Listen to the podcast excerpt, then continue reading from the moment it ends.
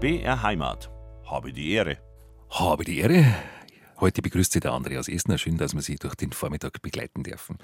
Vor gut zwei Wochen ist in Lübeck einer der renommiertesten Umweltpreise Europas vergeben worden, der Deutsche Umweltpreis der Bundesstiftung Umwelt. Überreicht hat ihn Bundespräsident Frank-Walter Steinmeier an zwei Preisträgerinnen. Die eine kommt aus dem Norden, eine Klimaforscherin aus Schleswig-Holstein und die zweite Preisträgerin, die kommt aus Bayern, genauer gesagt aus dem Unterallgäu. Und ich darf Sie heute Vormittag im BR Heimatstudio begrüßen. Es ist die Chefin der Firma Baufritz aus Erkheim im Unterallgäu. Grüß Gott, Dagmar Fritz-Kramer. Ja, grüß Gott. Schön, dass Sie da sind. Dagmar Fritz-Kramer ist Bauunternehmerin, Architektin und Wirtschaftsingenieurin und bei den Häusern, die in ihrer Firma in Erkein hergestellt werden, spielen die Themen Umweltschutz, Nachhaltigkeit und Klimaschutz eine ganz große Rolle. Und wir lassen uns heute auf den neuesten Stand bringen. Ich freue mich, dass Sie mit dabei sind. Der Deutsche Umweltpreis ist einer der wichtigsten Umweltpreise in Europa und heuer ist er in Lübeck an zwei Preisträgerinnen verliehen worden.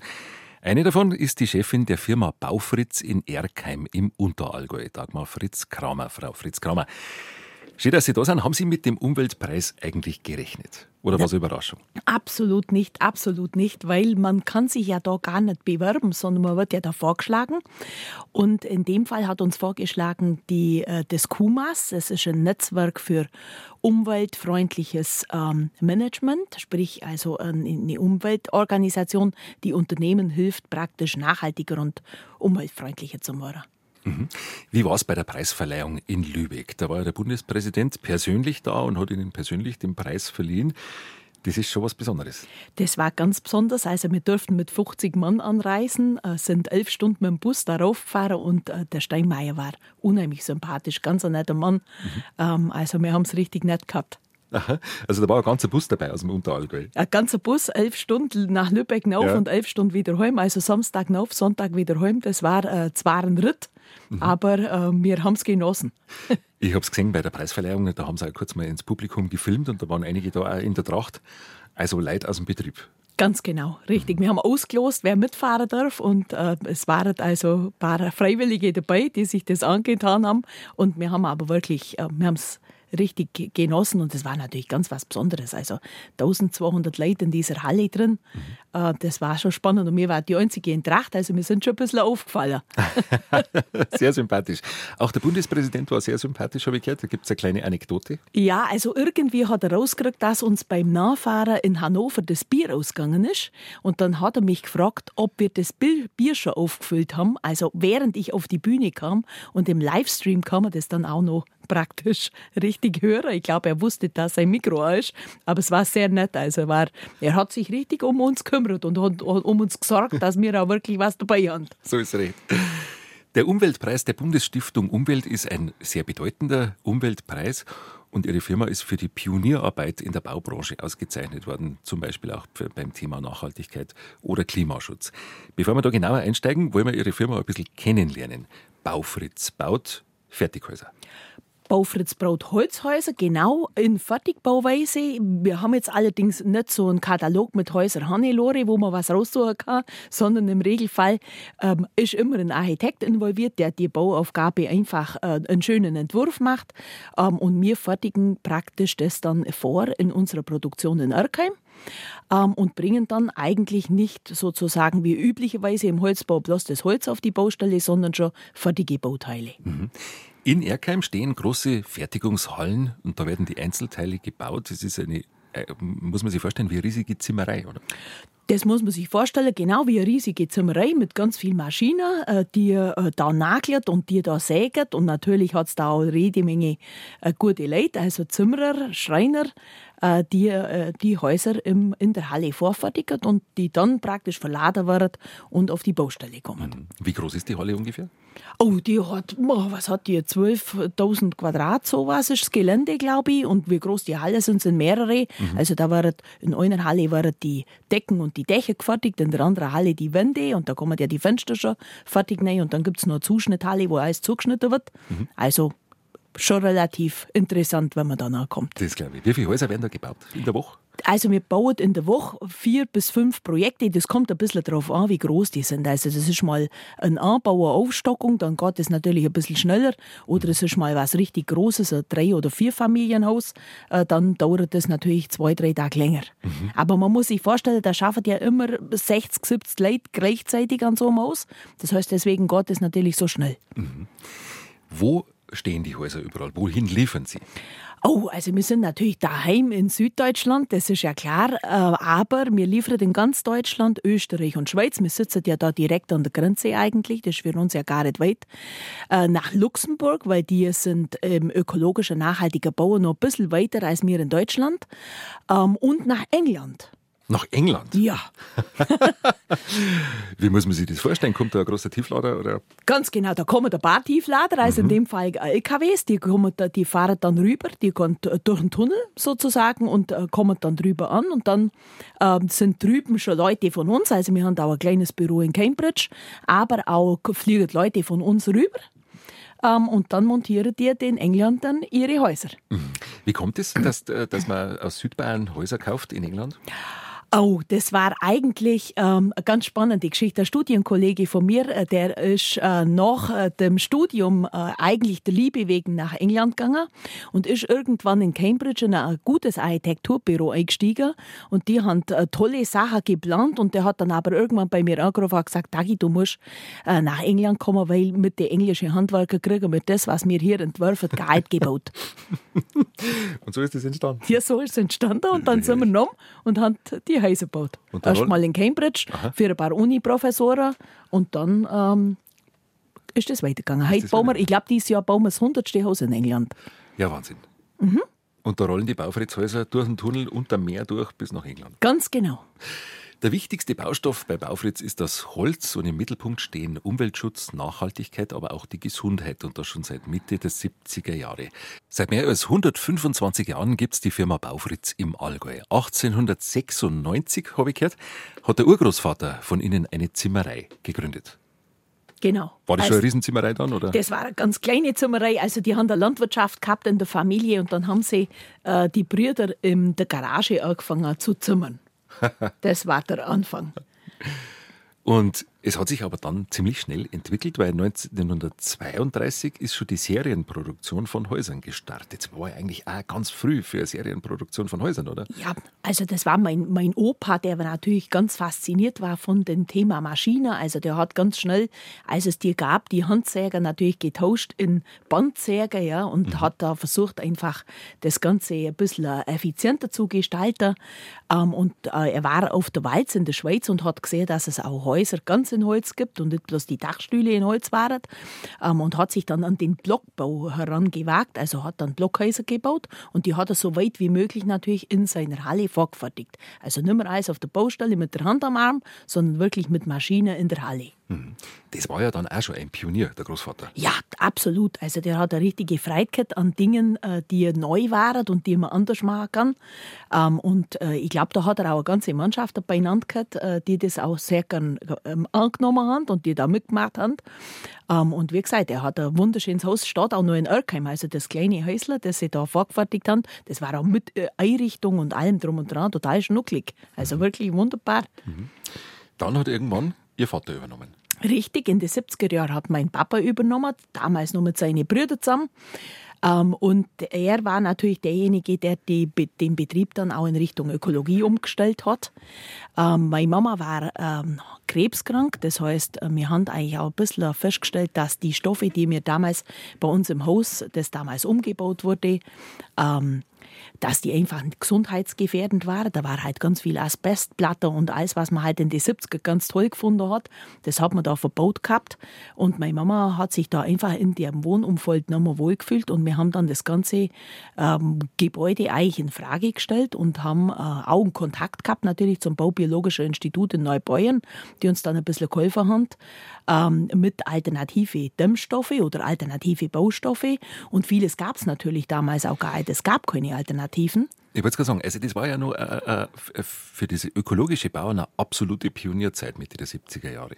Richtig, mhm. richtig. Also wir haben dann, wie gesagt, ich habe als, äh, als äh, Kind dann auch so ein bisschen die äh, Pionierzeit miterlebt. Ich habe dann praktisch so ein bisschen Holzwolle in die Wände gestopft ähm, und wir haben einen Klärteich im Garten gehabt und schwarze Schläuche auf dem Dach. Also wir waren schon ein bisschen äh, eine wilde Familie in unserer Gemeinde. Ja, die Ökos, oder? ja, die Ökos, ganz genau. Also das Gemüse haben wir selber angebaut im Garten, also Bio-Gemüse, ja. Mhm. Aber auch, ähm, das war eine spannende Zeit. Also ähm, es hat sich, es ist einfach vieles in Frage gestellt worden, was technisch toll ist, aber vielleicht halt einfach nicht, nicht gesund ist. Und ausschlaggebend war die Erkrankung von der Mutter. Ja, mhm. ganz genau. Also das war Ende der 70er, wo man einfach festgestellt hat, dass sie auch einfach äh, gesundheitliche Probleme hat, äh, dass einfach der Krebs irgendwo herkommen muss. Man sucht natürlich nach Ursachen mhm. und wir sind dann relativ schnell aber auch auf die, aufs Wohnumfeld gekommen. Mhm.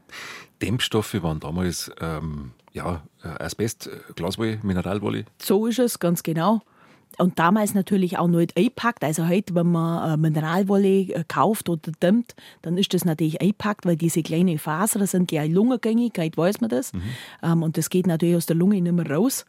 Ähm, und wir haben halt dann geschaut, was, man, was es Alternativen gibt. Damals gab es nur Kork als Alternative, war natürlich unbezahlbar. Und dann hat mein Papa sich einfach nach, auf Suche gemacht nach Alternativen und ist eigentlich fündig geworden im Gebäude, das mein Opa im Krieg gebaut hat. Da hat er eine Wand aus, äh, da hat man eine Wand aufgerissen und da kamen die Späne raus. Und dann hat er gesagt, ja, das ist ja spannend, die haben halt nichts anderes gehört und haben da ja. Späne gestopft Aha. zum Dämmer. Ähm, und das ähm, hat er dann weiterentwickelt natürlich äh, dann deutlich fachlich natürlich unterstützt äh, von, von verschiedenen Instituten. Und dann hat man aus den Spee einen Dämmstoff entwickelt. Mhm. Wie groß war die Firma damals, so Ende der 70er? Oh, wie, wie, wie waren wir Leute? 50, 70 Leute vielleicht, so um den Dreh rum.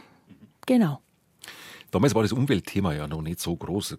Es ist schon über, über das Waldsterben gesprochen worden, über den sauren Regen Anfang der 80er, so sind die Themen so aufgekommen. Ich ja, also ich würde sagen, die, die erste Bio-Welle, wenn man das so sagen will, war ja schon Anfang der 80er. Also da sind ja viele Bio-Pioniere auch entstanden. Also äh, ich sage mal, die Firma Hip, äh, Veleda, also das sind ja lauter Firmen, die damals eigentlich angefangen haben, wirklich die Sache mal in Frage zu stellen, Zuschlagstoffe in Frage zu stellen und das mal anders zu probieren. Wie geht es Ihnen, wenn Sie heute Häuser anschauen, die von der Firma Baufritz in die 1970er oder 60er gebaut worden sind?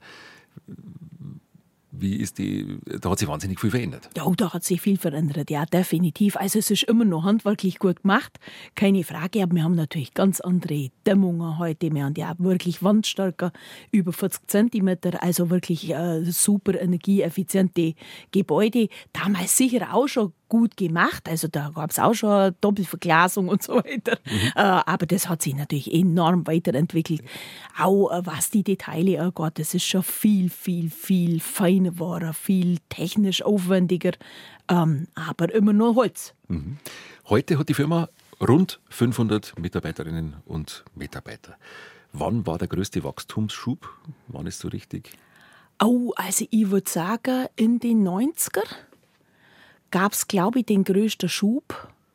Und ich denke jetzt auch, also ich bin jetzt äh, seit 2004 in der Geschäftsführung, wir haben schon auch ein schönes Wachstum haben dürfen, mhm. ähm, weil aber das Thema Holzbau, gerade in, in, Zeiten, wo einfach energieeffizientes Bauen gefragt ist, einfach auch wirklich einen, einen großen Vorteil hat. Mhm. Vor allem auch der Holzbau. Auf jeden Fall. Also Holz dämmt natürlich von Natur aus. Damit brauchen wir nicht zu viel Zuschlagstoffe. Wir brauchen kein Styropor, wir brauchen nicht viel Mineralwoll. Das brauchen wir alles nicht, sondern Holz dämmt eigentlich, äh, wie gesagt, ganz natürlich. Mhm. Das Thema CO2-Bilanz spielt beim Bauen heutzutage eine Rolle, wenn man Fördergelder möchte. Auch da ist das Holz natürlich gut dabei. Auf jeden Fall. Also wenn man weiß, dass natürlich eine Fichte, wenn sie wächst, zweieinhalb Tonnen CO2 einspeichert, sprich eigentlich aus der Luft CO2 praktisch entzieht und äh, in ihrem Holz einspeichert, äh, dann weiß man natürlich, dass im Klimawandel auf jeden Fall das Holz eine wichtige Rolle spielen muss. Und es muss natürlich gelingen, dass man das Holz, das CO2 im Holz gespeichert haltet und aber nicht verbrennt, weil dann haben wir das CO2 wieder in der Luft, sondern wir sollten es eigentlich möglichst lang speichern. Und das gelingt natürlich mit einem Produkt wie einem Holzhaus, weil da speichert man das natürlich 100 Jahre unter Umständen. Heute geht es bei uns ums umweltfreundliche Bauen, ums klimafreundliche Bauen, ums nachhaltige Bauen. Und wir fangen jetzt einmal an bei den Ein- und Mehrfamilienhäusern im Neubau. Bei der Firma Baufritz im Unterallgäu rollen jede Woche mehrere Häuser vom Band in Anführungszeichen und diese Häuser erfüllen ganz bestimmte Kriterien. Jetzt nehmen wir mal die Baubiologie. Bei konventionell gebauten Häusern, da haben wir eine Unmenge an Materialien, wenn heute ein Haus gebaut wird eine Unmenge an Klebern, Farben und Schäumen. Ich sage mal ganz was Wichtiges auf der Baustelle ist der PU-Schaum. Den gibt es bei Ihnen nicht. Nein, den gibt es bei uns nicht. Geht das überhaupt? Ja, das geht. das geht. Da muss man sich natürlich ein bisschen Gedanken machen, wie man das ersetzt. Also vielleicht als kleines Beispiel der Fenstereinbau. Also wenn man das konventionell kennt, da wird halt ein Loch gelassen, dann setzt man das Fenster rein und dann kommt da außenrum eine schöne Wurst mit PU-Schaum. Ja, das kennt jeder. Ähm, das geht aber auch anders, gerade wenn man das natürlich in einer Produktionsstraße macht, kann man dieses Fenster natürlich ähm, wie eine Schreinerverbindung einbauen. Also das heißt ohne Schaum, da wird einfach ganz passgenau, millimetergenau eben das Loch gelassen, sage ich mal. Dann wird von außen her gedämmt mit einer Weichfaserplatte. Dann wird sozusagen das Fenster in der Produktion passgenau eingeschoben und hinter wieder verschlossen. Ja? Und damit das ein bisschen sich bewegen kann, gibt es da ein eigenes, kleines, entwickeltes Patent von uns, äh, damit praktisch die Scheibe bewegt sich ein bisschen anders als die Wand, äh, damit das immer dicht bleibt. Aber das muss ich, glaube ich, dann auch mal zeigen in der Produktion. Mhm. Das, genau. Warum verzichtet man auf verschiedene Schäume oder auf verschiedene Chemikalien? Weil natürlich die Gebäude, gerade die modernen Gebäude, ja sehr dicht gebaut werden müssen. Also wir haben ja nicht mehr das, was man von früher her kennt, wo die Lüftung sozusagen übers Fenster und über die Ritzer kommt, die da im Fenster sind, sondern heute wird ja energieeffizient gebaut. Das heißt, es darf eigentlich nochmal unkontrollierter da Luft rein und raus gehen. Das heißt aber auch, die Gebäude ähm, haben im Gebäude ein relativ ähm, ja, da kommen viele Stoffe zusammen, sage ich jetzt einfach mal. Und ja. ähm, da muss man natürlich darauf achten, dass man möglichst wenig Emissionen aus den Stoffen rausbringt. Wir machen bei jedem Gebäude, bevor der Kunde einzieht, aber auch eine Luftschadstoffmessung. Da zieht mir die ganze Luft von dem Haus durch einen kleinen Filter, schickt den ein und schaut, ob wirklich keine zum Beispiel Weichmacher, also das, was man bei der Barbie-Puppe beim Plastik, ja, was man da so riecht, das ist ein Weichmacher zum Beispiel, dass das nicht drin ist in einem Haus oder auch aus dem den Stoffen ausgast, das prüfen wir. Mhm. Jetzt kann man natürlich nicht auf alles verzichten, zum Beispiel ein Parkettkleber wird man brauchen. Wie macht man das dann? Ja, das machen wir äh, bei uns mit dem Baufritz-Parkettkleber. Den haben wir nämlich selber entwickelt, zusammen natürlich mit einem äh, baubiologischen Hersteller, äh, wo wir einfach darauf achten, dass in dem Material, das da verwendet wird, aber keine Stoffe drin sind, die aber eventuell gesundheitsgefährdend wären. Bei Ihnen in der Firma wird seit 30 Jahren geforscht. Also Sie arbeiten zum einen zusammen mit Forschungsinstituten, aber haben auch selber mittlerweile eine Forschung in der Firma. Wie Ganz genau. Aus? Wir haben eigene Forscher und Entwickler. Äh, die sind, das sind Fachingenieure, das sind Baubiologen. Ähm, und die entwickeln eigentlich das Produkt Stück für Stück einfach weiter oder jedes Einzelteil, kann man sagen. Mhm. Zur Baubiologie passt auch der wichtigste Baustoff, nämlich das Holz. Wir haben es schon angesprochen. Die Häuser sind im Grunde reine Holzhäuser. Ganz genau. Also mir, so ein normales Haus, sage ich mal, besteht zu 85 Prozent aus Holz. Mhm. Wie macht man das am besten? Also wenn man jetzt eine Wand anschaut, wie ist so ein Wandaufbau von einem Baufritz-Holzhaus? Also da gibt es natürlich ein Tragwerk, das kann man sich vorstellen wie ein Fachwerktragwerk, also mhm. aus natürlich Massivholz. Äh, dann kommt da eine Dämmung rein. Ja, man braucht natürlich immer mehr Dämmung, damit man wenig Energie verbraucht. Dann kommt außer und inner eine Holzwerkstoffplatte hin. Äh, innen kann man natürlich dann auch entweder weiß oder Holz haben. Die meiste Maat weiß mit einer Naturgipsplatte. Und außer kommt dann entweder eine Holzschalung drauf. Das ist mir natürlich das Liebste, weil dann haben wir ganz viel Holz am Haus.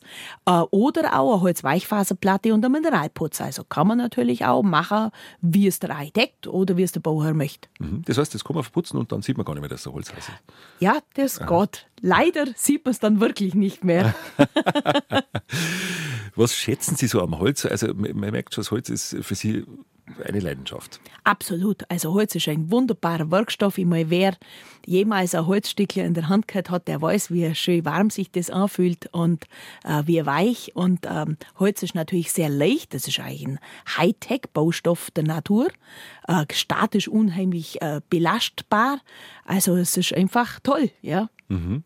Wie Sie gekommen sind, heute äh, vor einer Stunde ungefähr, dann habe ich schon gemerkt, wie Sie reingegangen sind, haben Sie gleich mal das ganze Holz unter die Lupe genommen und mit der Hand berührt und die Verarbeitung angeschaut. Also merkt man richtig, dass, das, äh, dass Ihnen das sehr viel bedeutet.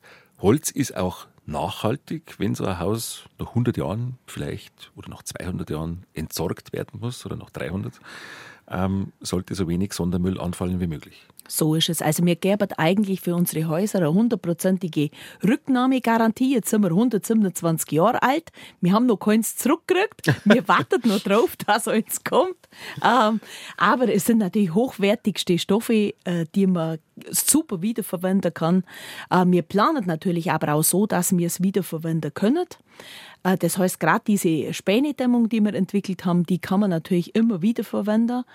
Ähm, und die ist, wie man so schön neudeutsch sagt, ein Cradle-to-Cradle-Baustoff. Äh, also von der Wiege zur Wiege entwickelte Baustoffe. Und ich glaube, wir brauchen immer wieder ähm, im Bauer genau diesen Gedanken, äh, weil im Moment machen wir halt über 50 Prozent des Müllbergs. Das ist praktisch auf Baustoffe zurückzuführen.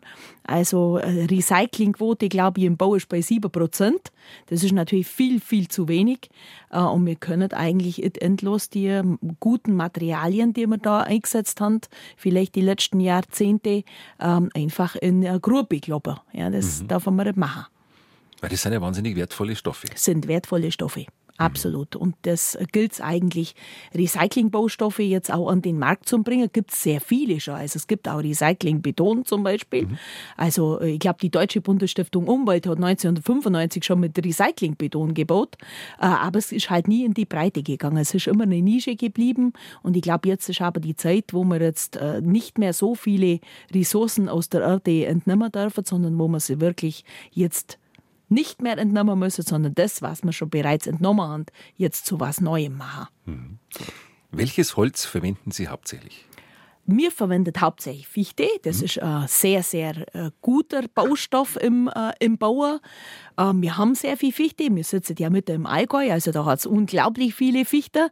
Ähm, und äh, was man natürlich auch verwendet, sind Lörche, also gerade äh, heimische Holzarten natürlich mhm. in, in, zu 100 Prozent. Mhm. Der Wald ist, es ein, ist Ihnen auch ein Anliegen. Sie haben auch selber einen. Ja, wir haben einen kleinen Klimaschutzwald, wo wir auch selber ausprobieren, äh, wie der Klimawandel sich auf unseren Wald auswirkt. Und da müssen wir natürlich im Moment auch feststellen, dass wir gerade aktuell eine Erwärmung von eineinhalb Grad haben und das schon seit einigen Jahren. Und der Wald, gerade die Monokultur Fichte, packt das natürlich nicht gut. Ähm, die, wir haben sehr viel Sturmholz. Ich habe gerade auch einen Käfer in unserem Wald drin. Äh, das ist extrem äh, schwierig und der Wald äh, leidet eigentlich schon sichtbar unter den Klimafolgen. Mhm. Sie haben heimisches Holz, haben Sie gesagt, verwenden heimisches Holz. Das ist natürlich jetzt auch ein, ein, Vorteil gewesen in den vergangenen Jahren, wo die Märkte teilweise nicht mehr so funktioniert haben. Unbedingt. Also wir haben natürlich ganz, ganz tolle Holzlieferanten rund um uns herum, die uns äh, sehr gut versorgt haben äh, mit, mit dem Werkstoff. Wir sind eigentlich ganz gut durchgekommen. Mhm. Natürlich ist der Holzpreis auch massiv angestiegen, weil äh, einiges ja auch ans Ausland gegangen ist. Ähm, aber das hat sich wieder deutlich beruhigt. Also wir sind wieder bei den alten Preisen, die wir eigentlich vor der Rohstoffkrise hatten. Mhm. Ein klimafreundliches Haus braucht auch eine gute Technik. Gleich reden wir über Haustechnik. Das Thema Bauen beschäftigt uns heute. Und das Thema Bauen mit Holz. Sie haben gesagt, Fichte ist der wichtigste, die wichtigste Holzart bei Ihnen, bei der Firma Baufritz im Unterallgäu. Aber die Fichte wird vielleicht irgendwann einmal weniger. Welche Holzsorten gibt es noch oder welche Holzarten, die man noch verwenden kann? Probieren Sie da ein bisschen rum? Ganz genau, das machen wir mit unserem Klimaschutz weit. Wir probieren erstmal, was wächst überhaupt gut, ja, was hält zum Beispiel Sturm und Käfer stand. Ähm, und da kommen natürlich andere Holzarten, gerade auch Laubholzarten jetzt äh, in Betracht. Also da kommt natürlich auch die Buche, ja, die hält das ganz gut aus. Da kommt natürlich aber auch eine Tanne in Frage, also sprich ein Tiefwurzler, der natürlich den Sturm ein bisschen besser packt. Ähm, und mit den Holzarten experimentieren wir natürlich ein bisschen rum. Was kann man mit denen machen? Wie kriegt man die auch konstruktiv gut eingesetzt? Ähm, ähm, Weil genau. die, die Buche eigentlich, äh, Buchenholz natürlich ganz anders reagiert wie Fichtenholz. Auf jeden Fall. Also Buche ist sehr kräftig, das ist ein Hartholz. Ja, da muss man in der Verarbeitung natürlich schauen. Das ist sehr widerstandsfähig, hat sehr viel statische äh, Kraft, aber reagiert natürlich brutal, wenn es nass wird. Also da fängt es an zum Schaffen und Knacken. Also da muss man dann schon aufpassen, was man mit dem macht und wie man es einsetzt und wo man es einsetzt. Mhm. Welche Rolle spielt die Lerche die Lärche ist ein spannendes Holz, die hat einen sehr hohen Harzanteil. Ähm, die ist sehr gut außer für Außerfassade natürlich, weil die sehr widerstandsfähig ist. Terrassenbeläge zum Beispiel kann man hervorragend in Lörche machen. Also die ist eher für außer geeignet. Mhm. Das eine sind die Materialien, also zum Beispiel das Holz. Das andere ist bei einem umweltfreundlichen Haus oder einem klimafreundlichen Haus der Energieverbrauch, ganz entscheidend, auch bei den späteren Kosten, weil die Energie ja teuer geworden ist. Und zum Energiesparen gehört eine gute Isolierung, da haben wir schon drüber gesprochen. Äh, und zum Energiesparen gehört auch eine intelligente Haustechnik. Und da tut sie ja im Moment extrem viel, dass man eigentlich fast gar nicht mehr durchblickt als Amateur. es gibt viele verschiedene Wege und Möglichkeiten. Wie ist das bei Ihren Häusern? Ist da, wenn, jetzt, wenn Sie jetzt ein Haus liefern, dann ist die Technik auch dabei? Ja klar, also das Haus ist schlüsselfertig im Regelfall. Da kann man direkt einziehen. Das heißt natürlich, wir äh, machen die Haustechnik mit. Äh, großes Thema ist natürlich für mich ganz klar so regenerativ wie möglich. Also es muss auf jeden Fall, wenn es irgendwie geht, von der Lage vom Haus her, ganz viel Sonnenenergie ins Haus, weil die Sonne schreibt keine Rechnung. Das wird auf jeden Fall der Billigstrom von morgen sein. Ähm, man versorgt sich natürlich autark. Das ist äh, das Tollste, was es gibt. Aber das gibt es natürlich nicht alleine, weil im Winter haben wir leider äh, zu wenig Sonne. Und damit brauchen wir natürlich eine flankierende Technik. Unsere Häuser brauchen nicht viel Energie. Das heißt, man kann das natürlich auch wirklich mit einer ganz kleinen Haustechnik versorgen. Im Moment würde ich sagen, ist wirklich das Spannendste sicher die Kombi mit einer Wärmepumpe. Da ist es ein bisschen abhängig davon, wo das Haus steht, kann man da ähm, eine Geothermie-Wärmepumpe machen, also was, was mit Erdwärme funktioniert. Gibt es eine Grundwasserwärmepumpe, also gibt es jede Menge Möglichkeiten, das da noch zu machen. Ähm, aber da haben wir natürlich die eigene Haustechnikingenieure, die dann das Passende für das Haus an dem Standort dann auch empfehlen können. Mhm. Und die Haustechnik von heute, die ist auch intelligent. Die ist super intelligent. Also die weiß natürlich auch, wie viel kommt jetzt da Sonne runter. Dann kann sie natürlich den Rest von der Heizung wegschalten, weil dann kommt da nur Sonnenstrom runter. Die weiß natürlich auch, steht da zum Beispiel nur ein Auto in der Garage, das man auch noch mit beladen kann. Also das ist ja, das speichert auch ein. Also die ganz moderne Häuser haben natürlich auch einen Stromspeicher, äh, der dann auch Notstrom machen kann, wenn zum Beispiel der Strom ausfällt. Also das ist super intelligent mittlerweile. Mhm. Das heißt, im Hausbau, äh, in der Baubranche lässt sich sehr viel Energie einsparen oder bei den Häusern durch intelligente Technik, durch Dämmung und es lässt sich eben auch viel CO2 einsparen. Und das ist Ihnen auch wichtig. Ganz genau, das ist eigentlich das Wichtigste, weil die Baubranche ist für 40 Prozent des CO2s in der ganzen Welt verantwortlich. Das ist so eine richtige Menge. Ähm, und da haben wir halt in den letzten Jahrzehnten schon ganz schön Gas gegeben in unserer Generation, weil wir sind eigentlich die letzten zwei Generationen, die sozusagen nicht die alten Gebäude ertüchtigt haben, sondern ein neues nebenhin gebaut haben, was natürlich CO2 und ressourcentechnisch ein Wahnsinn war. Und ich glaube, jetzt müssen wir wieder ein bisschen uns rückbesinnen auf das, was wir eigentlich immer gemacht haben, nämlich das, was wir hatten, wirklich dann auch gut zu nutzen und für die Zukunft natürlich richtig vorzubereiten.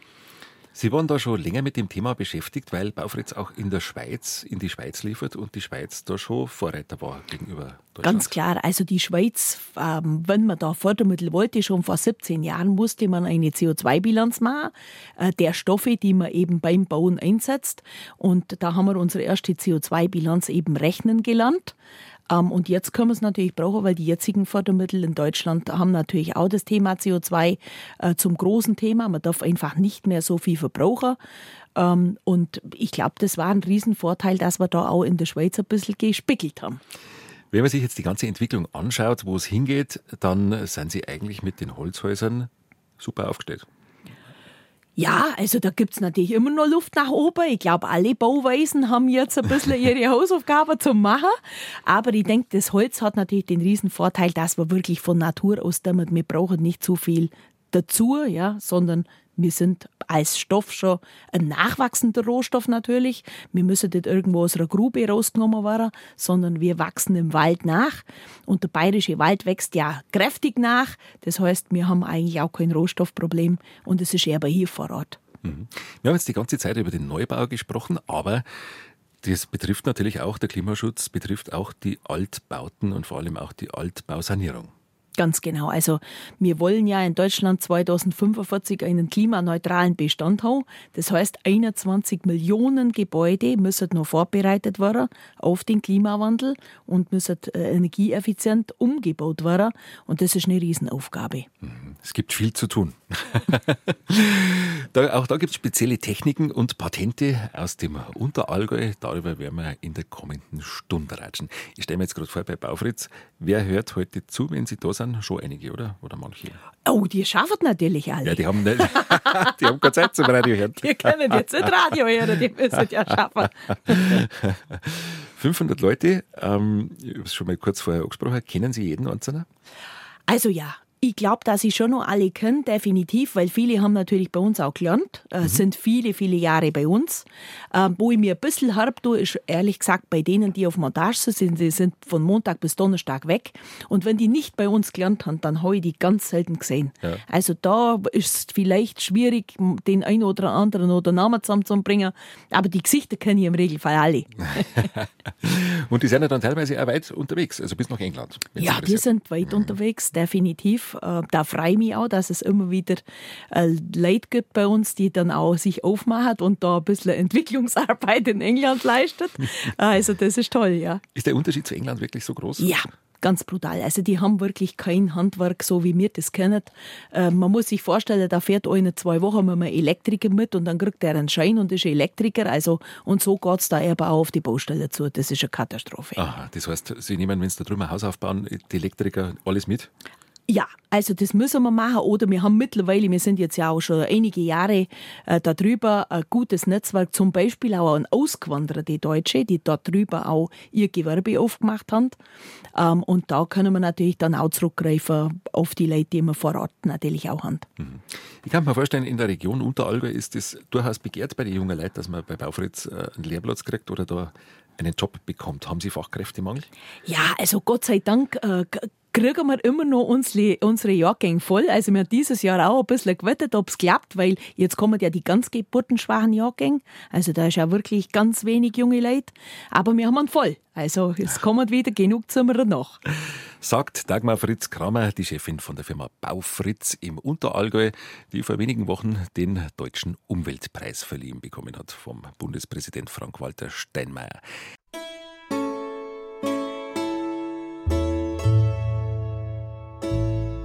BR Heimat. Habe die Ehre. Zur zweiten Stunde begrüße ich Sie ganz herzlich. Der Andreas Esner ist am Mikrofon und bei uns geht es heute um das Thema Bauen, um nachhaltiges Bauen, um klimafreundliches Bauen.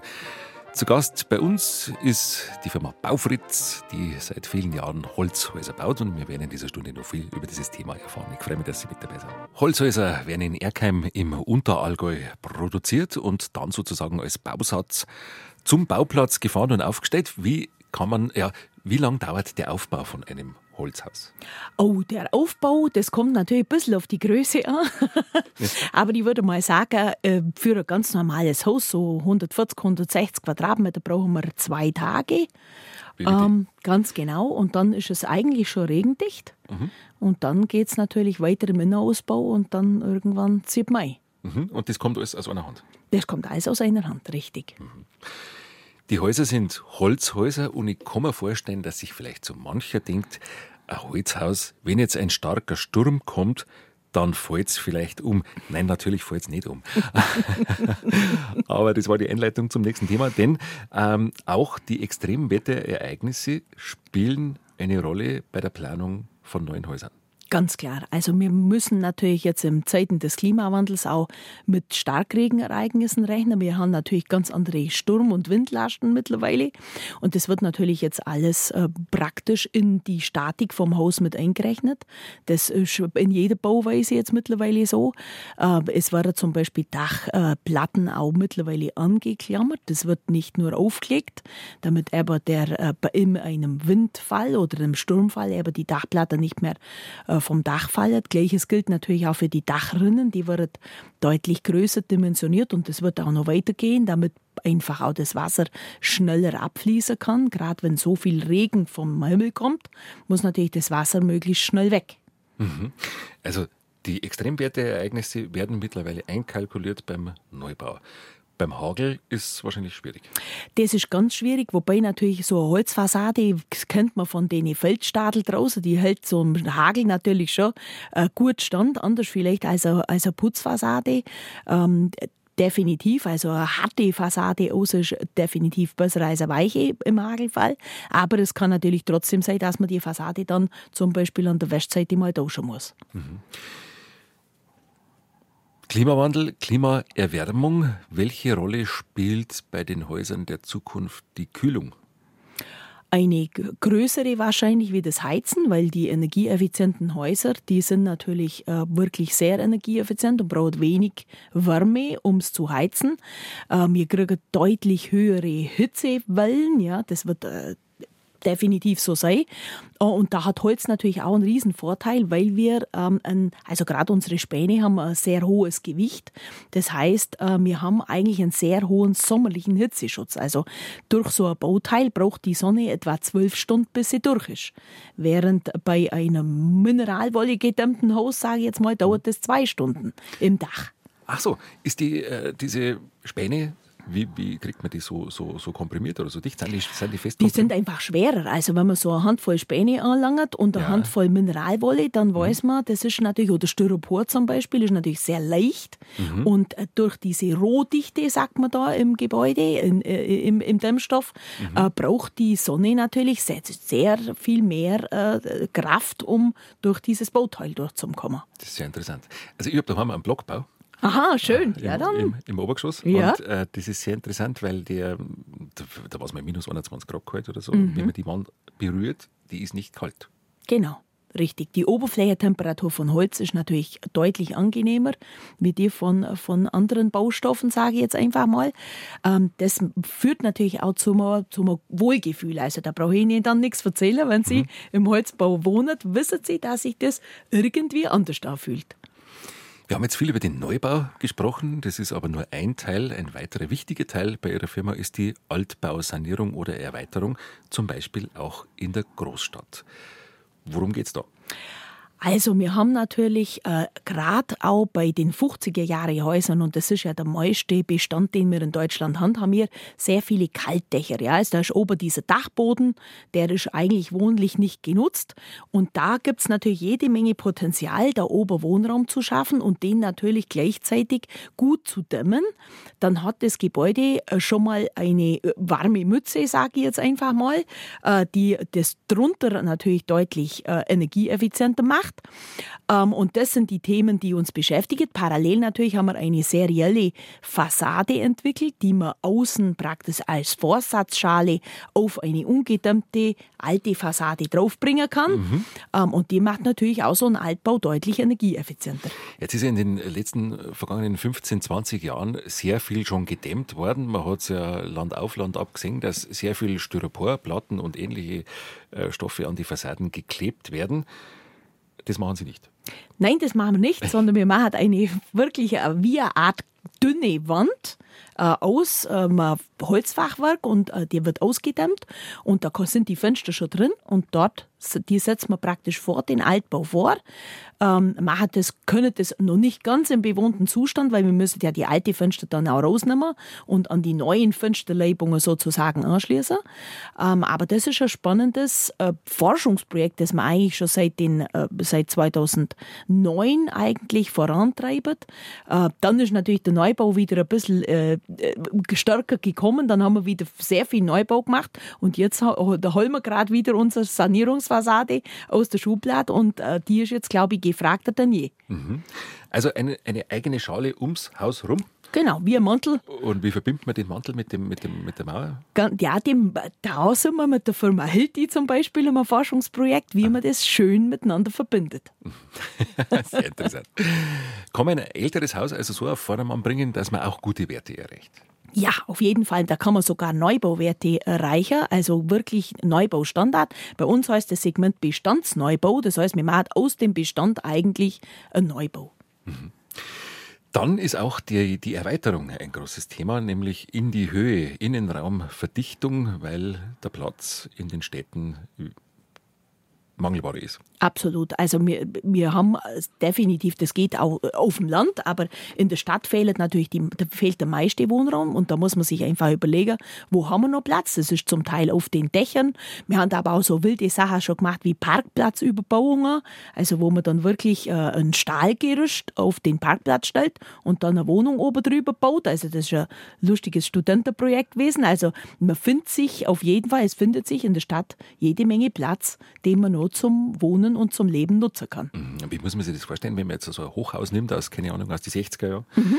ähm, da wird dann einfach oben ein Geschoss draufbaut. Ganz genau. Also wir haben sowas zum Beispiel auch schon in Berlin oder in London gemacht. Äh, auf ein Fünfgeschoss kommt da praktisch eine warme Mütze drauf und da wohnt jemand drin.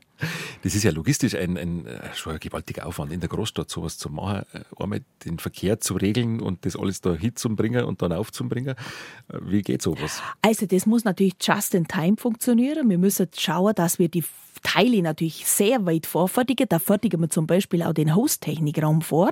Also da kommt der Technikherz, das kommt als Raum sozusagen fix fertig und das lupfen wir aufs Dach und dann hat das Ding schon mal einen Haustechnikraum und dann kommen da die fertigen Wände mit fertiger Fassade und Fenster und dann geht's schnell.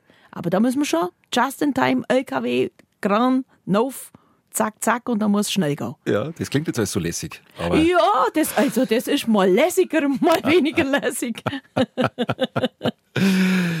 Dafür brauchen Sie natürlich auch wirklich Mitarbeiter, die sehr viel Know-how äh, mitbringen oder gelernt haben bei Ihnen und dann die Sachen dann selbstständig umsetzen können. Weil ich denke, wenn man 500 Leute unter sich hat, kann man sich nicht mehr um jetzt einzelne Details kümmern. Keine Chance. Das ist so. Also ich habe richtig gute Leute, das muss ich sagen. Mhm. Also die sind natürlich Holzwürmer durch und durch. Aha. Die äh, freuen sich natürlich auch auf jedes spannende Detail und jeden neuen Versuch, wo wir unsere Häuser noch unterbringen. Also ist schon spannend. Jetzt bauen wir gerade eins auf Stelzer Ganz mhm. toll, ja. Am, am Ufer sozusagen wird die Woche aufgestellt. Spannend. Mhm. Ich denke, bei manchen Bauprojekten muss man als Chefin oder als ähm, leitender Ingenieur oder Architekt sicher seinen Humor bewahren, weil da gibt es manchmal Herausforderungen, könnte ich mir vorstellen, die sind dann schon gewaltig. Also eine Hausaufstockung in Berlin können Sie ja. mal kurz ein bisschen was dazu erzählen? Ja, das ist äh, ein heißes äh, Unterfangen. Also da ist natürlich, wenn man da an einer vielbefahrenen Straße äh, eine Seite sperren muss, äh, und das kostet ja richtig Geld, äh, sowas zu sperren, dann muss man da äh, just in time mit dem LKW entlang fahren, muss da zack, zack mit dem Kran oben drauf. Äh, die Monteure müssen oben natürlich auch äh, gesichert sein. Das ist eine ganz andere Höhe. Dann haben wir da auch Windlasten drauf. Also da bläst es anders als auf dem Boden. also das ist schon alles herausfordernd für alle, die das konzipieren, die es berechnet, die es zeichnet, mhm. aber dann am Ende des Tages auch oben montiert. Also das ist sehr, sehr spannend, aber ich habe schon das Gefühl, das macht unsere Leute auch mal Spaß, sowas zu machen. Stärkt auch das Gemeinschaftsgefühl vielleicht. Unbedingt, also wenn es klappt, auf jeden wenn's Fall. Klappt. Oder ja, es kann auch mal glimmen. Ich meine, da Krise muss man auch meistern, das ist mhm. Baustelle, da kann mal was Ungeplantes passieren. Und da muss man improvisieren und das muss auch gehen. Mhm. 500, rund 500 Mitarbeiterinnen und Mitarbeiter zählt die Firma. Da sind natürlich viele Handwerker dabei, nehme ich an. Ja, jede Menge. Quer durch die Gewerke, oder? Also das meiste ist natürlich Holzbereich, mhm. aber wir haben natürlich alle Gewerke im Haus. Wir haben die Fachingenieure im Haus, wir haben die Planer, die Zeichner, die Architekten, alles im Haus. Und ausgebildete Baubiologen. Jawohl. Mhm. Und sogar eine Hausschneiderei. Jawohl. Für was haben Sie eine Schneiderei? Also, das ist natürlich die Maßschneiderei fürs Gebäude. Da kann man als Architekt, als Kunde äh, eigentlich alles äh, sehen, was äh, wir so können. Ja, da gibt's natürlich äh, sowohl, äh, was weiß ich, Schalungen, Detaile, äh, Fensterkonstruktionen, aber auch natürlich Ausstattung, Fliesen, Böden, Wasserhähne. Also alles baubiologisch geprüft natürlich. Mhm. Ähm, und daraus schneidet man sich sein Projekt zusammen. Ah, genau. Und ähm, was wollte ich sagen? Ja, Sie haben auch eine Lichtwerkstatt. Jawohl, das haben wir auch. Der Generalsekretär der Deutschen Bundesstiftung Umwelt, Alexander Bonde, hat sie bei der Preisverleihung des Deutschen Umweltpreises in Lübeck vor gut zwei Wochen als Leuchtturm bezeichnet für die ganze Gesellschaft und für die ganze Branche. Leuchttürme, von denen man viel lernen kann. So hat er es genannt. Die anpacken mit Zuversicht und Mut. Wer so ein großes Unternehmen führt, muss auch mutig sein. Ist das so? Ja, das muss man schon ein bisschen sein. Also. wo braucht man den meisten Mut? Oh, wo braucht man den meisten Mut? Äh, also ich denke auf jeden Fall für das immer wieder neugierig sei für neue Lösungen. Also, äh, die natürlich nicht immer gleich funktionieren. Also, da muss man manchmal mutig einfach Sachen ausprobieren, weil drüber reden ist das eine, aber das Ausprobieren ist das andere. Und ich glaube, ehrlich gesagt, vieles muss man mutig ausprobieren, um zu sehen, ob es ein, ein guter Weg ist, ob es funktioniert. Da muss man ein bisschen durchhalten manche Dinge. Mhm. ähm, aber man muss mutig rangehen, vorwärts laufen und Sachen probieren. Bei der Preisverleihung war auch die Rede von Zuversicht in der Corona-Zeit und danach ist die Zuversicht vieler Firmen auf eine harte Probe gestellt worden. Wie ist es Ihnen da ergangen und wo waren die Probleme? Also Corona war eine Herausforderung, äh, hat uns, äh, wir haben ja viele Kunden und Architekten gar nicht treffen dürfen. Also da muss man natürlich vieles online machen. Da haben wir zum Teil online auch Bemusterungen gemacht. Also wir haben Planungsgespräche gemacht online.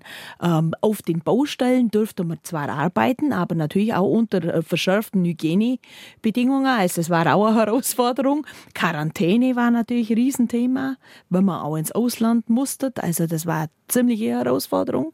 Dann kam natürlich Thema äh, Rohstoffkrise. Also ja. da hat man dann auch geschaut, dass wir alles herbringen, dass wir weiter produzieren können. Da ist die eine oder andere Lieferkette schon mal ein bisschen enger geworden.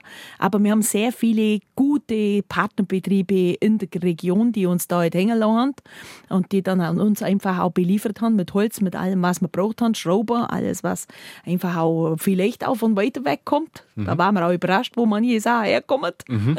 Ja, genau das. ja. Viel ans Licht gekommen. Wahnsinn. Auch. Und ja. dann natürlich jetzt, äh, die, die Baubranche kämpft natürlich jetzt mit hohen Zinsen, mit hohen Preisen.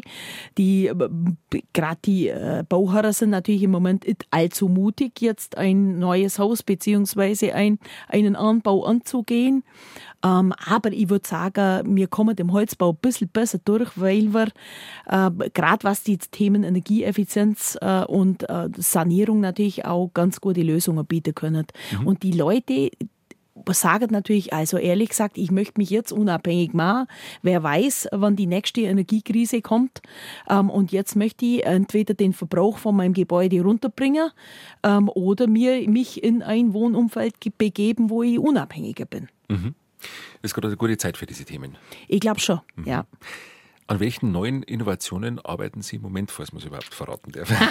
Oder was also, wir haben ja schon darüber gesprochen, über diese Sanierungsfassade. Die sind wir im Forschungsprojekt jetzt drin, ähm, wo wir das vielleicht im bewohnten Zustand auch machen können. Also, vielleicht brauchen wir dann bloß die zwei Wochen Urlaub, wo die Leute da sind, mhm. Äh, wo man das Haus dann komplett einpackt und saniert. Ähm, da sind wir noch nicht ganz so weit. Da brauchen wir ein bisschen mehr Zeit und das wird auch noch ein bisschen dauern, aber das ist ein spannendes Thema. Da haben wir ein paar tolle Ideen Ideen und im Bereich äh, Recyclingbaustoffe. Also wir brauchen natürlich neben Holz auch noch Glas, wir brauchen Beton für, die, für äh, die Bodenplatte und für den Keller und solche Dinge. Und da sind wir natürlich in den Recyclingbaustoffen mit unseren Partnern gerade ganz intensiv dran. Mhm. Vor gut zwei Wochen ist in Lübeck einer der renommiertesten Umweltpreise Europas vergeben worden, der Deutsche Umweltpreis der Bundesstiftung Umwelt. Und eine der zwei Preisträgerinnen ist die Chefin der Firma Baufritz aus Erkheim im Unterallgäu. Dagmar Fritz-Kramer, sie ist heute bei uns. Frau Fritz-Kramer, Sie sind seit 20 Jahren, fast 20 Jahren Chefin vom Baufritz, ausgebildete Innenarchitektin. Richtig. Ganz genau. Ich bin Innenarchitektin, habe in Rosenheim studiert. Da ah. war es schön. und äh, Wirtschaftsingenieurin. Das habe ich dann im Ausland gemacht, in Bibrach. Mhm. Sie haben äh, den Betrieb in diesen 20 Jahren auch sehr geprägt. Ich habe nachgelesen, 2016 haben Sie die Produktionshallen um 3000 Quadratmeter erweitert. Und die Belegschaft ist, haben wir heute schon ein paar Mal angesprochen, bei rund 500 Frauen und Männern. Also ein Riesenbetrieb fürs Land. Wie muss man sich Ihren Alltag vorstellen? Den Alltag der Chefin. Oh, der Alltag der Chefin. Also ich wohne in Örkheim und ich fahre dann zum Betrieb. Mit dem E-Mobil. Dann, dann ganz genau. Äh, dann äh, dann äh, treffe ich meine Kollegen, schau, was der Tag äh, so äh, bringen wird. Also meistens habe ich Besprechungen, da geht es um Projekte, äh, da geht es vielleicht auch mal um äh, Kunden, die ich treffe. Mhm. Äh, dann sehe ich natürlich, wenn es irgendwie geht, natürlich meine Leute, da laufe ich auch noch eine Runde durch meinen Betrieb. Ähm, und dann äh, telefoniere ich, also alles, was einfach so, äh, ja. so einen Alltag äh, bringt. Mhm. Ja. Aber man kann natürlich bei so einem großen Betrieb nicht jeden Tag überall sein. Nein, definitiv, das geht nimmer. Aber wir sind natürlich, äh, das ist alles fußläufig. also da kann man einen schönen Spaziergang durch den Laden machen und dann kann man eigentlich alles sehen. Mhm. War das immer Ihr Berufswunsch? Ähm, ja, also dass es was Kreatives sein wird, war auf jeden Fall klar. Und immer was ist kreativer als ein Unternehmen zu führen, definitiv. Ähm, aber eigentlich wollte ich nach meinem Studium wollte ich einen schönen Einrichtungsladen in München haben. ähm, und dann hat aber mein Papa mir ein paar äh, spannende Projekte so ein bisschen vor die Nase gehalten äh, im Betrieb, in die Semesterferien. Und dann habe ich gedacht, hey, das ist eigentlich auch gar nicht so schlecht. Da kann man auch sehr kreativ sein. Also mehr als nur Einrichtung ähm, mit Haus und äh, ja, und irgendwann habe ich gedacht, mache ich vielleicht die Architektur. Äh, dann habe ich gedacht, ach ja, vielleicht auch Marketing und Vertrieb noch. Ähm, und am Ende habe ich gesagt, jetzt äh, mache ich es ganz. also der Einrichtungsladen in München war zuerst einmal der Traum. Ja. Äh, warum eigentlich? Oh, weil, weil ich finde, ähm, nichts ist schöner eigentlich, wenn man einen, einen, einen, einen Raum schöner machen kann, wie er vorher war. Also, oder ein Haus schöner machen kann, wie es vorher war. Also so äh, irgendwie sowas aus dem Dornröschen Schlaf zum Holen und dann rein zum gehen und sagen, oh, das hätte ich gar nicht gedacht, dass man aus dem Raum so viel machen kann. Das mhm. finde ich toll. Mhm. Also die Gestaltung von Räumen. Ja. Und jetzt auch natürlich die Gestaltung von Häusern. Mhm.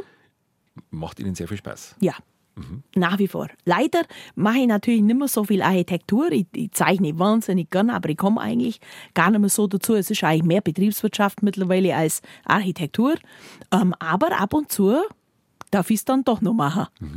Sie haben in Rosenheim studiert, mhm. an der Holz... Hochschule. Hochschule. Genau. Genau, in Oberbayern. In Oberbayern, richtig. Mhm. Als Schwabe. Uh, das war heiß. Aber an dieser Schule kommen Sie ja, also da kommen ja die Studenten ja. aus ganz Deutschland, oder? Ja, richtig. Oder also, auch aus dem Ausland. Auch aus dem Ausland, definitiv. Ja. Aber der große Teil kam natürlich schon aus Deutschland. Ähm, und ich habe ein paar nette Studienkollegen, die ich jetzt hoffentlich bald wiedersehe, äh, weil äh, natürlich aufgrund des Preises muss ich jetzt das nächste Semester Treffer ausrichten. und die Holzbauingenieure, die werden hauptsächlich jetzt in Rosenheim, werden hauptsächlich in Rosenheim ausgebildet? Ganz genau. Also die Hochschule bildet ja mittlerweile ganz breit aus. Äh, die Holzbauingenieure, Raum- und Ausbau, äh, dann die Innenarchitekten natürlich, äh, dann da, da gibt es jede Menge rund ums Holz. Mhm. Und viele, einige, die bei Ihnen arbeiten oder viele, haben auch da in Rosenheim studiert, oder? Ja, einige, richtig. Und dann gibt es auch mit der Forschung eine Zusammenarbeit bei Ihnen? Immer wieder. Also wir, die haben natürlich die größte Expertise, was rund ums Holz geht, neben den Schweizern in Biel und den Österreichern in Innsbruck. Ja, das sind so die Holzhochschulen. Ähm, und da geht's natürlich um viele, viele Projekte rund ums Holz, also gerade Recycling von Holz. Äh dann auch natürlich äh, bessere Nutzung, ressourceneffiziente Nutzung von Holz, Holzarten, wie nutzt man andere Holzarten. Also das sind die Themen, die uns im Holz beschäftigen. Mhm. Jetzt sind wir schon wieder beim Holz. Wir wollten eigentlich über Sie privat sprechen. wir kommen ums Holz nicht drum. Wenn man so einen Riesenbetrieb leitet, dann muss man sich auch irgendwie einen Freiraum verschaffen oder man muss sich irgendwie abgrenzen, weil man könnte ja, kann ich mir vorstellen, Tag und Nacht arbeiten, sieben Tage in der Woche, weil Arbeit ist immer nur da. Das ist richtig, aber mein Opa hat schon gesagt, also am Sonntag wird nicht gearbeitet, weil da liegt kein Segen drauf und das habe ich mir echt zur Regel gemacht und auch für den ganzen Betrieb, wir schaffen am Sonntag nicht. Wir haben auch unsere Musterhäuser geschlossen, obwohl das äh, definitiv äh, sicher sinnvoll wäre, da zu öffnen, aber der Sonntag gehört der Familie und äh, das halten wir ganz streng so. Ähm, und die Familie muss auch, und das hat mein Papa immer gesagt, Nummer eins sein und zwei der Betrieb, weil ehrlich gesagt, das Wichtigere muss immer die Familie sein. Sie haben zwei Kinder? Ja, 14 und 17. Aha ein Mädchen und ein Bub. Ganz genau, mhm. richtig. Und ähm, wie sind die so interessiert am Holz oder am Bauen? Ah, das kann man noch gar nicht so richtig festmachen. Also ich glaube, dass sie mal auf jeden Fall nicht abgeneigt sind. Die leben im Holzhaus, denen gefällt es da. ah, die sind natürlich noch in der Schule unterwegs ja. äh, und äh, machen noch ihr, ihre Abschlüsse jetzt nacheinander. Ähm, aber ich denke, dass ich schon das Thema Umweltschutz und Nachhaltigkeit schon auch ein bisschen mitkriege im Haushalt. Ist ja schon bei den jungen Leuten auch ein großes Thema.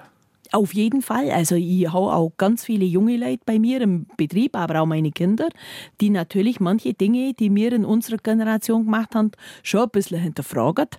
Ja? Ja, also keine Frage. Ich habe eine Nichte äh, hier in München, die ist äh, überzeugte Vegetarierin. Da wird dann da schon auch besprochen, was man isst. Äh, mein Neffe ist Landwirt, ja, der ist Landwirtschaftsmeister geworden. Ähm, da wird natürlich über die Landwirtschaft diskutiert und ob man so weitermachen darf. Äh, ja, da haben wir heiße Diskussionen. Das glaube ich. Großes Thema bei den jungen Leuten. Ja. Da merkt man aber auch, wie wichtig das Thema für die Zukunft ist. Ja. Fürs Unternehmen auch. Ja. Mhm. Wie, wo haben Sie Ihren Ausgleich? Oh, wo habe ich meinen Ausgleich? Äh, zwei Dinge, in der Natur und in der Musik, ja. würde ich sagen. Ja. Aha. Heißt spazieren gehen oder wandern? Spazieren gehen, also ich bin nicht mehr so der Wahnsinns-Jogger. Äh, ich, ehrlich gesagt möchte ich mich nicht mehr so hetzen, sondern in der Freizeit lieber ein bisschen äh, in Ruhe spazieren gehen, ganz richtig. Also gerne in der Natur. Ich laufe dann einfach hinter Erkheim hinaus, da ist ganz viel Natur. Mhm. und Musik hat mich immer schon fasziniert äh, und äh, entspannt mich auch total. Also wenn jemand auch Instrument äh, spielt oder äh, singt, weiß er, dass da gar kein anderer Gedanke mehr im Kopf sein kann, außer die Musik. Mhm. Und das ist schön. Sie das komplette Konzentrieren auf was anderes entlastet die Gedanken. Auf jeden oder? Fall, so? ganz klar. Ganz klar. Also sie machen ja auch Musik, sie wissen, da kann man, wenn man da was spielt, da kann man nicht ans Geschäft denken, das geht nicht, da muss man ganz bei der Musik sein und das ist ein toller Ausgleich. Und Sie singen, glaube ich. Ja, also nicht mehr so viel. Ich habe früher in einer Band gesungen, im Kirchenchor. Äh, jetzt hat es leider die Zeit nicht mehr zugelassen, aber ich denke, das war ich wieder ein bisschen hochfahren. Die Themen äh, Klimaschutz sind ganz wichtig heutzutage und das wird wahrscheinlich auch in der Zukunft so bleiben. Wenn man jetzt Holzhäuser baut, dann kann man eigentlich einigermaßen sorglos in die Zukunft blicken. Ja, also ich denke auf jeden Fall sorgloser, weil so ein Gebäude natürlich viel, viel weniger Energie braucht. Wenn es natürlich dann noch regenerativ versorgt ist, dann kann man sich zum Teil natürlich auch autark versorgen. Also wir haben natürlich die Möglichkeit, wirklich eine große Photovoltaik aufs Dach und dann ist man da zu 80 Prozent stromautark, kann noch mit dem Auto fahren, ohne dass man tanken muss. Ähm, der läuft die Waschmaschine, wenn die Sonne scheint, also da braucht man niemand. Mhm. Wissen Sie aus eigener Erfahrung, weil Sie haben selber sowas? Ja klar, also ich habe natürlich ein schönes Baufritzhaus, das jetzt äh, über 20 Jahre alt ist, aber das natürlich äh, große Photovoltaik drauf hat, einen Stromspeicher, eine kleine Pelletsanlage für die Spitzen noch zum Nachheizen. Ähm, und ehrlich gesagt, äh, ich mache mir keine Sorgen, weil so wenn bei uns an der Straße äh, der Strom ausfällt, dann macht es bei mir zick, zick, zick und dann haue ich Strom. Aus meinem eigenen Speicher. Mhm, genau. Es hat sich wahnsinnig viel getan in die vergangenen 15, 20 Jahre. Also unfassbar eigentlich. Da Ja. waren Sie ja voll dabei. Und es wird nicht stehen bleiben. Nein, es wird, oh, es wird definitiv nicht stehen bleiben. Ich glaube, wir haben in der Baubranche jetzt 30 Jahre gar nicht so arg viel Neues gemacht. Das Neue wird jetzt die nächsten zehn Jahre entstehen, glaube ich. Da spielt natürlich das Thema Digitalisierung eine große Rolle. Also wir haben ganz andere Möglichkeiten, heute Gebäude aufzumessen mit Drohnen. Wir können Gebäude ganz anders analysieren. Aber gerade wenn es in den Bestand geht, wir können ganz anders planen. Also jedes Gebäude hat eigentlich einen digitalen Zwilling. Ja? Also man hat wirklich äh, eine komplette Datenlage von dem Gebäude, schon bevor es gebaut ist. Ähm, und das spielt natürlich der, im späteren Betrieb auch noch eine Riesenrolle. Also gerade auch im Service. Ähm, wir haben ähm, gerade in der Entwicklung auch wie so eine Art, äh, sage ich mal, Fernwartung, wo wir dann auch schneller wissen, ob die Heizung ausgefallen ist vom Kunde, wie es der Kunde merkt. Also solche Sachen spielen natürlich schon nochmal eine tolle Rolle. In Sachen Klimaschutz gibt es da auch noch Entwicklungsmöglichkeiten? Ah, ja, natürlich. Oh, da haben wir, noch, da haben wir, glaube ich, den größten Weg noch vor uns. Ja. Ja. Also äh, ganz klar äh, müssen wir wirklich noch viele, viele Stoffe, die wir heute, die weite Wege gehen. Also ich habe es ja vorher erzählt, äh, Schrauber kommen also zu einem ganz großen Teil aus China. Ich glaube, dass wir uns das in Zukunft leisten können. Auch äh, andere Komponenten äh, sind wirklich, kommen, kommen weltweit irgendwo hergekarrt. Ich glaube, das muss sich wieder ein bisschen äh, rückentwickeln, schätze ich mal. Die Lieferkette wird eine andere Rolle spielen. Äh, es wird sehr viel mehr heimisches Material eingesetzt werden. Recyclingmaterial haben wir vorher schon gesprochen, also Glasscheiben braucht wahnsinnig viel CO2 zum Produzieren. Äh, es gibt Recyclingglas, aber eben halt nicht in der Breite und ich glaube, das da werden viele Konzepte jetzt dann aus der Schublade kommen und aus den Forschungsinstituten dann auch wirklich in den breiten Markt. Jetzt gibt es, oder sagen wir mal so, das Thema Klimaschutz ist ein, ein gesellschaftliches Thema und viele Firmen schreiben sich das gern natürlich auf die Fahnen, weil es auch natürlich modern ist, weil es ein guter Werbeeffekt ist und eine gute Imagepflege. Ähm, bei Ihnen spürt man und weiß man, dass das aber schon lang da ist in der Firma und dass es Ihnen auch persönlich sehr wichtig ist. Hat das auch mit den Unbedingt. Kindern zu tun? Natürlich. Also ich glaube ehrlich gesagt, das ist der Hauptmotivator. Also wenn man einfach ähm, sieht, was wir heute in der Welt anrichtet, also wenn man die Müllberge anschaut, die ganzen Plastikberge, die man da im Meer hinterlassen, äh, dann glaube ich, dürfen wir das unseren Kindern so nicht hinterlassen, sondern unsere Generation ist jetzt noch dran, mindestens 10, 15 Jahre noch einiges von dem, was wir da angerichtet haben, wieder ein bisschen äh, rückzubauen und auch äh, wieder ähm, äh, einfach eine Wende einzuleiten, weil so können wir die Welt, unsere Kinder, glaube ich, nicht übergeben. Und da hat, hat die Hausbaubranche oder die Baubranche einen großen Anteil, wie Sie schon Oh ja, erklärt haben. heute. absolut. 40 Prozent vom Müllberg in Deutschland. Also jetzt machen wir ganz sauber, da wir unsere Joghurtbecher auswaschen und die große Mengen an Material, die klopfen wir in die Grube. Vielen herzlichen Dank. Was machen Sie jetzt? Machen Sie sich noch einen schönen Nachmittag in München oder geht schon wieder in die Firma? Ja, jetzt fahre ich wieder zurück. Krieg da hoffentlich noch ein gutes Mittagessen und dann geht's heute Nachmittag weiter. Ich krieg noch ein paar Kollegen aus der Schweiz im Holzbau. Das ist immer ein ganz interessanter Austausch, weil die sind uns ein bisschen voraus und äh, da lerne ich manchmal auch ganz gewaltig noch dazu. Da freue ich mich drauf. Sagt Dagmar Fritz Kramer, die Bauunternehmerin, Architektin, Wirtschaftsingenieurin und Chefin von der Firma Baufritz im Unteralge. Vielen herzlichen Dank, dass Sie gekommen sind. Danke, dass ich kommen durfte. Ja, alles Gute.